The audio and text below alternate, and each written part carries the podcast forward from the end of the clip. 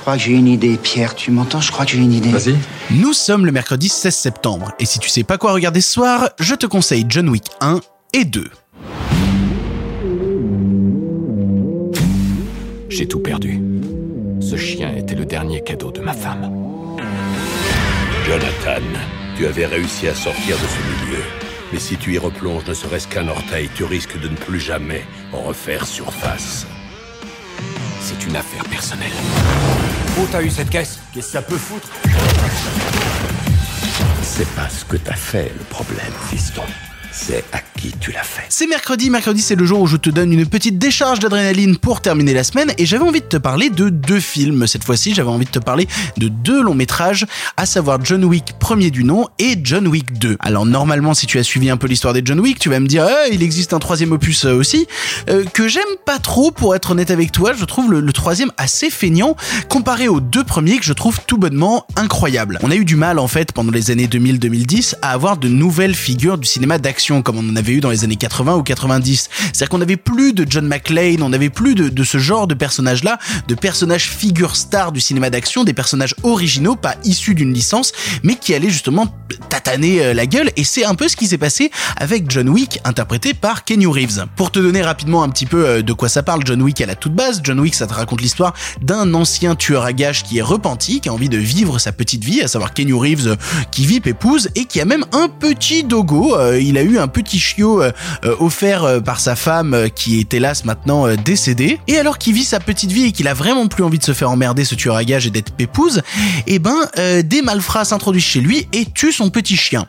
Ce qui était une très très très mauvaise idée. Du coup, Kenny Reeves John Wick va décider de reprendre du service et d'aller tabasser des gens. Et on comprend très rapidement que c'était pas une bonne idée de l'énerver lui parce que s'il était parti à la retraite, c'était pour le mieux car il est increvable. Comme je te disais, il y a vraiment un truc en fait qui nous a manqué pendant la période 2000-2010, à savoir des vraies figures d'action. Et c'est ce que nous donne John Wick, un, vrai mythe de personnage d'action, à savoir le Baba Yaga, ce personnage-là où on se dit oulala, j'aimerais pas le croiser avec deux flingues et qui m'en veuille un petit peu. Mais ça se limite pas justement à juste créer un personnage d'action qui va tataner des gens. Il y a tout un univers qui se déploie dans John Wick et c'est là où ça devient intéressant, c'est que dans sa direction artistique et même dans son décorum entier, il y a un vrai univers qui se crée autour des personnages. Et notamment un hôtel qui s'appelle Intercontinental, qui est un hôtel où les tueurs à gages n'ont pas le droit de tirer, n'ont pas le droit de commettre de meurtre ou de réaliser de contrat. C'est une sorte d'espace safe pour les tueurs à gages. Et à travers cet hôtel, bah, t'as vraiment toute une mythologie qui se crée, tout un passif qui se crée à ces personnages-là, les relations entre eux, la manière dont, dont ça fonctionne. Ils ont tous des pièces en or et avec ces pièces en or, ils peuvent payer des trucs, mais pas d'autres trucs. Il y a tout un univers qui se crée, qui commence à se déployer dans John Wick 1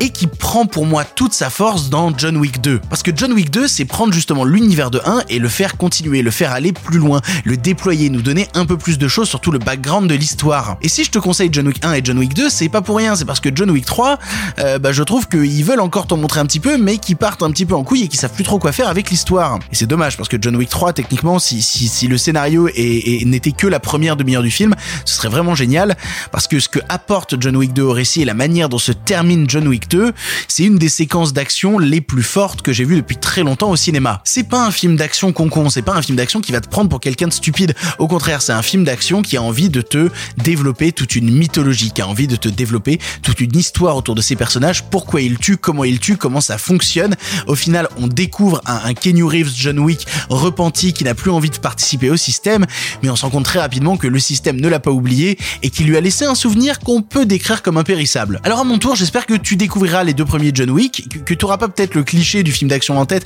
et qu'au contraire tu iras voir ce film en te disant putain en fait il y a quelque chose de plus que dans un film d'action lambda dedans John Wick. Il y a quelque chose de plus grand et notamment dans John Wick 2 qui alterne les styles de cinéma, qui alterne les scènes très calmes et très oniriques avec des choses soudainement très violentes et très fortes de course poursuite. John Wick 1 et John Wick 2, c'est vraiment superbe. Je trouve ça vraiment superbe. Il y a l'efficacité du 1 et il y a l'immensité du 2.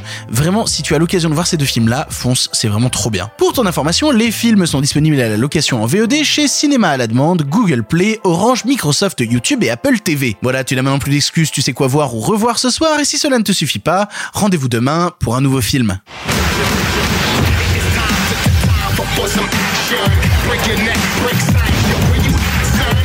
T'as repris le boulot Non, je règle juste deux ou trois trucs.